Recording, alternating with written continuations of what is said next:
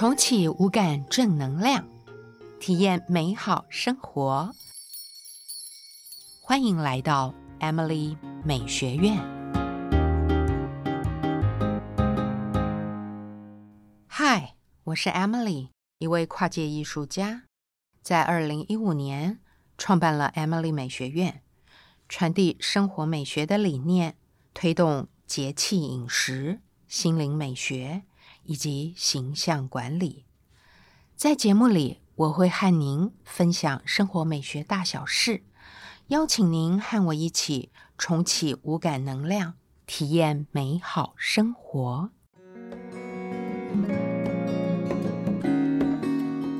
今天我想跟大家聊聊五官与五感美学。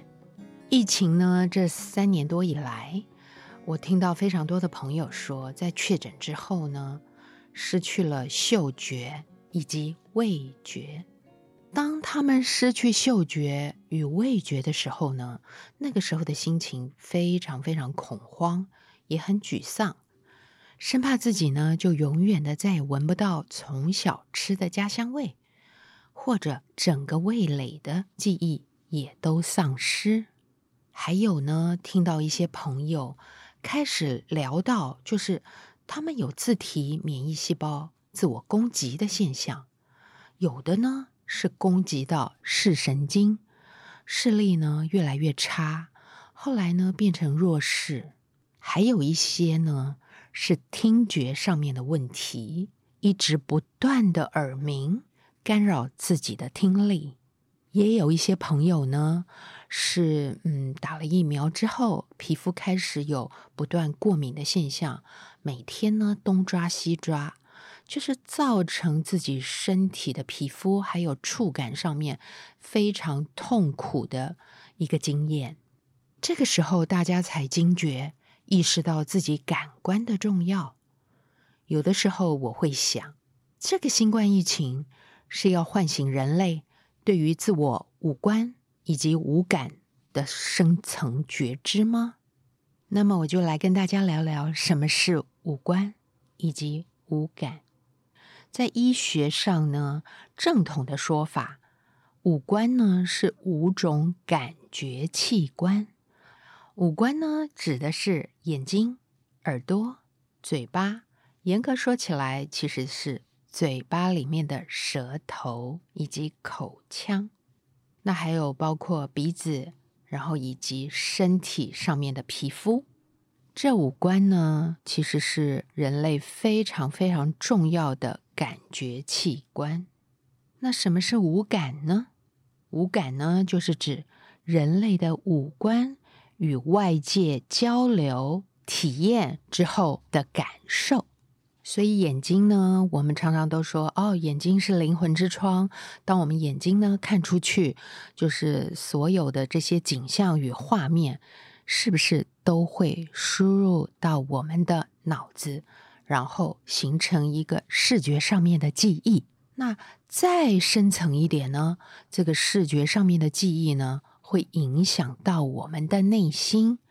嗯，所有我们在比如说博物馆看到的名画，或者是说呃大自然的景象，只要看到美妙的画面，内心呢就会产生一片祥和之气。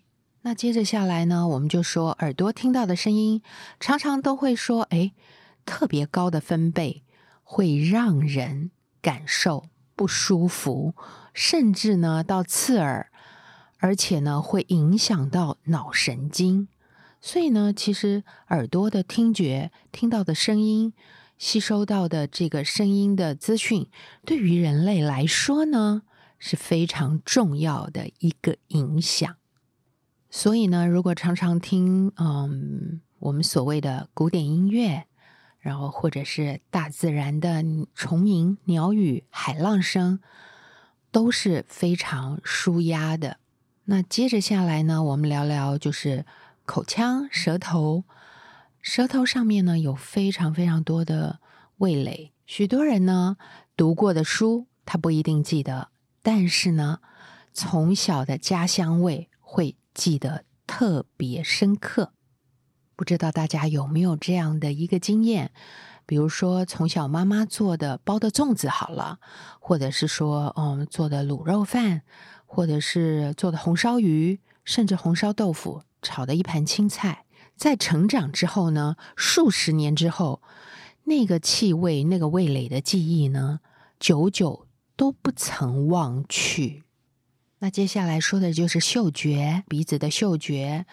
嗯，大家一定有经验，不喜欢闻到臭的东西，但是呢，特别喜欢闻到大自然的，比如说草香啦、花香啦，这些呢气味都是让大家会心生喜悦的。而且大家从小到大一定有一个经验，就是呢，哎，闻到臭臭的东西，可能呢就会不由自主的把鼻子捏起来，或者呢。停止呼吸，不要让这种气味呢干扰自己。因为严格来说，就是鼻子呢，它是一个还蛮主动的器官哦。因为包括像我们讲呼吸，呼吸来说，它是一个非常自主的、有意识的。那当然，我们也可以做没有意识的呼吸。不过呢，当你闻到不好的气味的时候，你一定会。有意识的关闭自己的嗅觉的系统。那接下来呢，我们就聊聊就是身体上的皮肤。皮肤呢占的面积是我们全身大概是最大的一个部分。所以现在很多的孩子有，比如说异位性皮肤炎啦，或者说现在非常多人，包括空气污染造成了嗯皮肤上面的敏感啦，或者起红疹啦。这都是非常干扰生活的，所以呢，皮肤如果有任何的症状，对于人类来说都是非常非常干扰的。比如现在很多孩子有嗯皮肤过敏、异位性皮肤炎，那很多爸爸妈妈呢看到孩子这么痛苦，可是也束手无策。那包括现在的嗯空气的品质，相较于以前来说呢，的确是比较差的。那很多人呢眼睛会过敏，然后包括了鼻子也会过敏，皮肤也会过敏。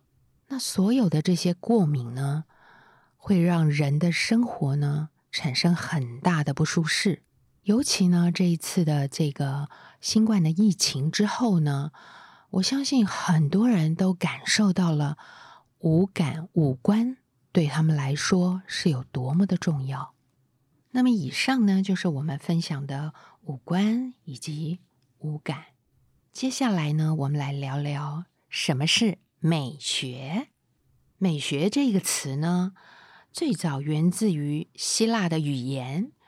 那它的意思呢，是说美学的、敏感的、感性的。是一个用于修饰感觉还有知觉的形容词，所以美学呢，最初的意义是一个对感官的感受。后来呢，德国的一位哲学家亚历山大·鲍姆加登，他出了一本书呢，专门就是谈美学，就把美学呢作为一门独立学科。那直到十九世纪，美学呢，在传统的古典艺术的概念里面呢，通常都被定义为研究美的学说。但是呢，我更喜欢呢，嗯，康德说的，就是当感官获得满足的时候呢，我们人便会有享受、愉悦的感觉，进而呢，就是得到了美的享受。但是呢，康德又说了一句更重要的话，而且呢，跟我的想法呢是不谋而合。他说，对于美的判断呢，不只是感官上的，而且还是感性而理智的。这个意思是什么呢？就我们现在很多人都会说：“哎呀，美是很主观的。”那在康德的概念里面呢，美还是有。一个标准可以依循的，所以美也是需要理性的分析与判断。那接下来呢，我们就可以讲讲五感跟美学到底它中间有什么关联性呢？我认为呢，在五官与外界交流体验的这种感受过程中呢，对于内心意识具有正面、真、善、美、爱的影响，就是五感美学。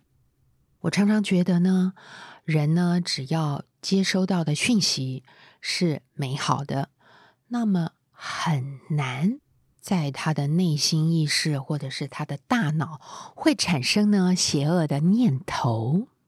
很多人都会问呢，说，嗯，为什么我们需要五感美学呢？日子就这样过，不是也挺好的嘛，随便嘛。但是呢，我就会觉得生活有的时候可以随意一些。但是呢，不能太随便。不知道大家呢有没有这样的生活经验？就是到了一家餐厅呢，结果踩雷了，吃的这个食物呢，觉得嗯真的不怎么样，心情呢就变不好了。我觉得呢，把食物做的难吃，就是糟蹋粮食的行为，也非常的不环保。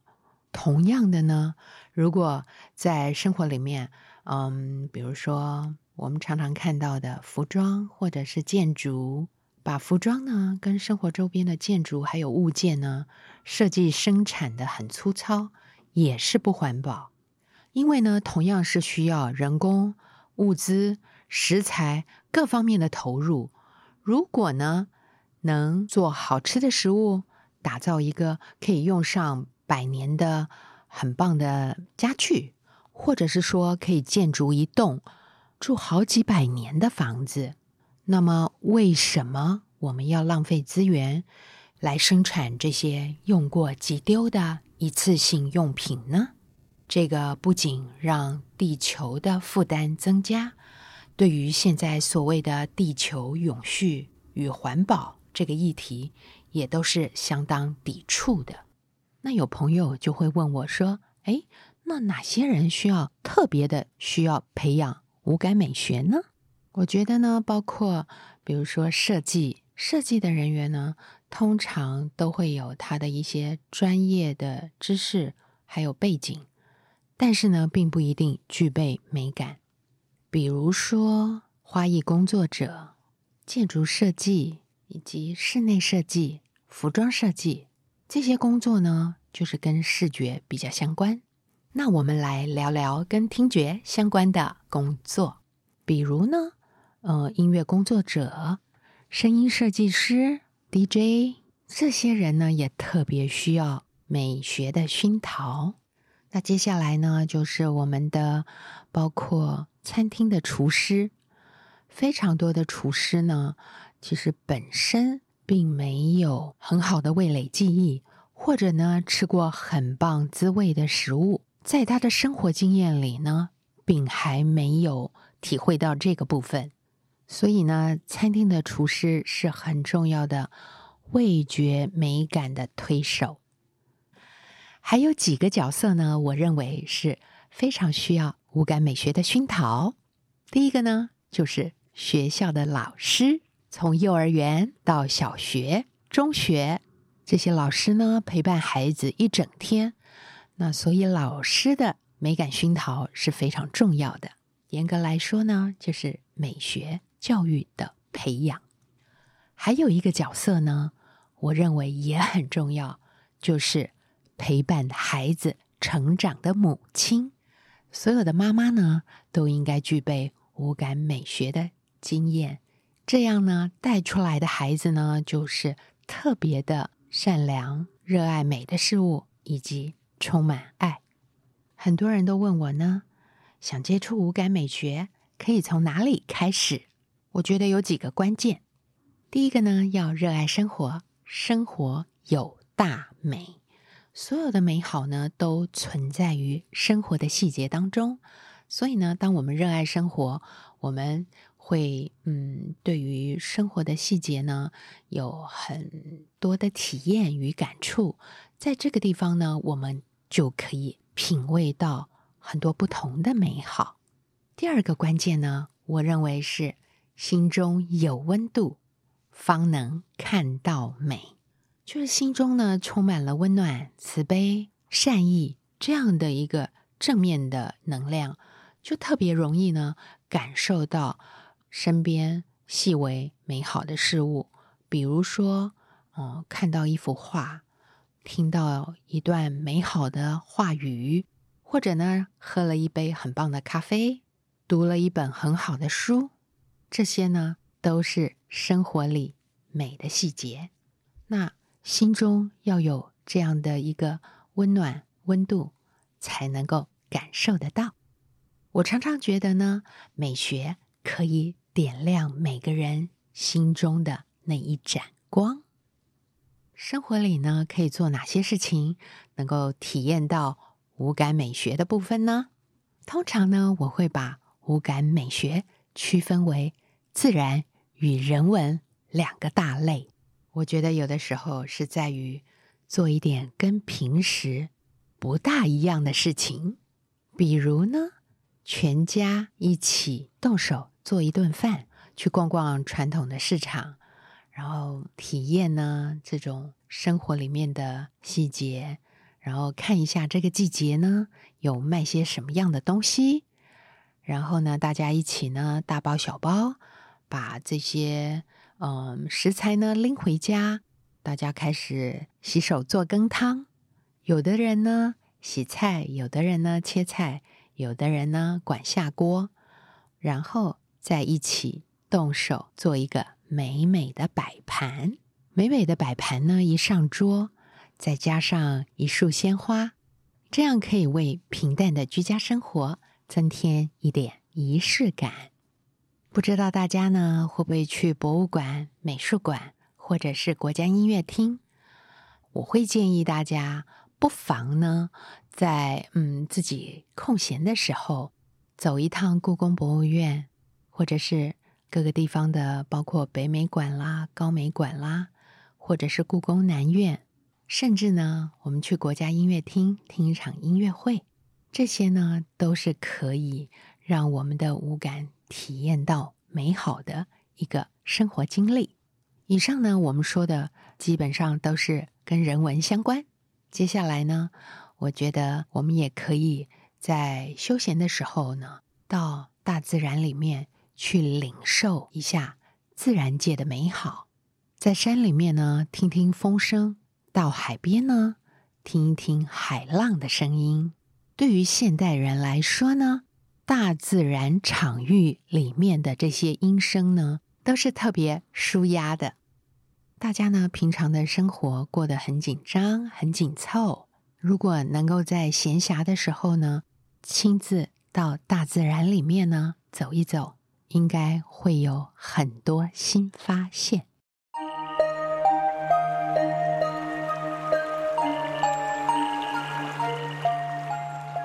我们上次呢，跟大家分享了秋分，嗯，做了一个很棒的鼎泰丰鸡汤。不知道大家在家里面呢做料理会不会碰到一件事，就是每次呢炖了汤，好像里面的肉都吃不完，最后呢很多人都会把它丢掉或不知道怎么办。这个时候呢，我觉得一定要跟大家分享一个 Emily 的剩菜华丽转身。怎么样呢？把鸡汤里面吃不完的鸡肉来作为其他的料理呢？我想教大家做一道鸡丝凉拌。上次呢，我们说到用清蒸的鸡汤，整只鸡呢都已经先用盐、酒还有葱姜先腌过了，所以这时候呢，鸡肉本身是带有非常美好滋味的。这时候呢，我们把鸡胸肉拆解下来。接下来呢，我们可以用花椰菜或者是生菜来做凉拌的搭配。一方面呢是色彩比较好看，二方面呢是吃起来的口感会特别有滋味。这道菜呢非常简单。花椰菜要怎么处理呢？嗯，就把它洗干净，然后切成一朵一朵的。然后穿烫，在旁边备用。接下来呢，这个步骤呢是要做凉拌酱汁的调配。凉拌的酱汁呢，需要几种材料。第一个就是大蒜，第二个香菜，第三是柠檬，第四是蜂蜜。家里面呢，常有必备的就是大蒜，把大蒜呢拍一拍，拍碎了，加上香菜。香菜洗干净之后呢，把它嗯切成差不多一公分一小段，这个尺寸呢比较好入口。接下来把柠檬对半切，榨成柠檬汁。柠檬汁呢再拌上一些蜂蜜，因为现在呢大部分的人都不喜欢吃糖，所以呢我发现，在做料理的时候呢，用蜂蜜来取代糖会是一个。很好的选择。接下来呢，我们就把刚刚的嗯香菜切好的香菜，还有柠檬汁、蜂蜜、蒜头全部拌在一起，它就成了这一道鸡丝凉拌的灵魂酱汁。那把一朵一朵的小花椰菜呢，跟鸡胸肉拌在一起，最后淋上这个酱汁，无论大人还是小孩。都会爱的不得了。接下来呢，再教大家一道五福临门。这个呢是我们家的家传凉拌菜，它是由五个颜色的食物所组成的。第一个当然就是鸡胸肉，可以把它撕成鸡丝。第二个呢就是绿豆芽。第三个就是虾米。第四个呢是蛋皮，第五个芹菜。那大家就发现，在这一道菜里面呢，它就具备了五个颜色。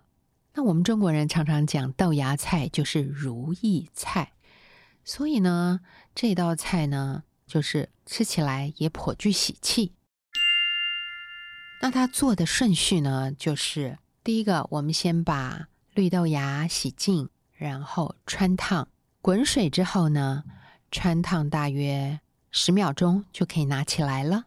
那直接把豆芽菜铺底。接下来呢，我们把芹菜洗净，把叶子摘掉。我们可以用这个芹菜的梗，大概把它切的跟豆芽的尺寸差不多长，可能差不多就是三到四公分左右吧。然后呢，也是水滚了之后，稍微穿烫差不多十五秒就可以把它拿起来。接下来呢，我们可以拿两个鸡蛋，把鸡蛋打一打，然后起油锅摊个蛋皮。蛋皮摊好之后呢，嗯，等它凉了，我们就放在菜板上，也切的差不多，跟豆芽还有芹菜。差不多大小相近。接下来呢，就是虾米。虾米呢，又叫开阳。开阳，我们就把这个虾米洗净呢，然后把虾米下面的油足把它给去掉。有的时候呢，会有一点点壳，我们也必须要把它去掉。洗干净之后呢，就拿嗯，可以拿绍兴酒稍微泡一下，然后用干锅或者是摊过蛋皮的锅呢。用小火把这个虾米焙一焙，焙火焙出一个香味出来。那刚刚准备的这些食材呢，第一个就是用豆芽铺底，接下来呢，我们就可以摆芹菜、蛋皮、虾米还有鸡丝放在上面。这整道菜呢，色彩就会非常的，应该说是蛮梦幻的吧。那要吃之前呢，我们可以撒一点香油。然后撒一点点盐，还有醋，再把它拌一拌，就可以成为一道五福临门的凉拌菜。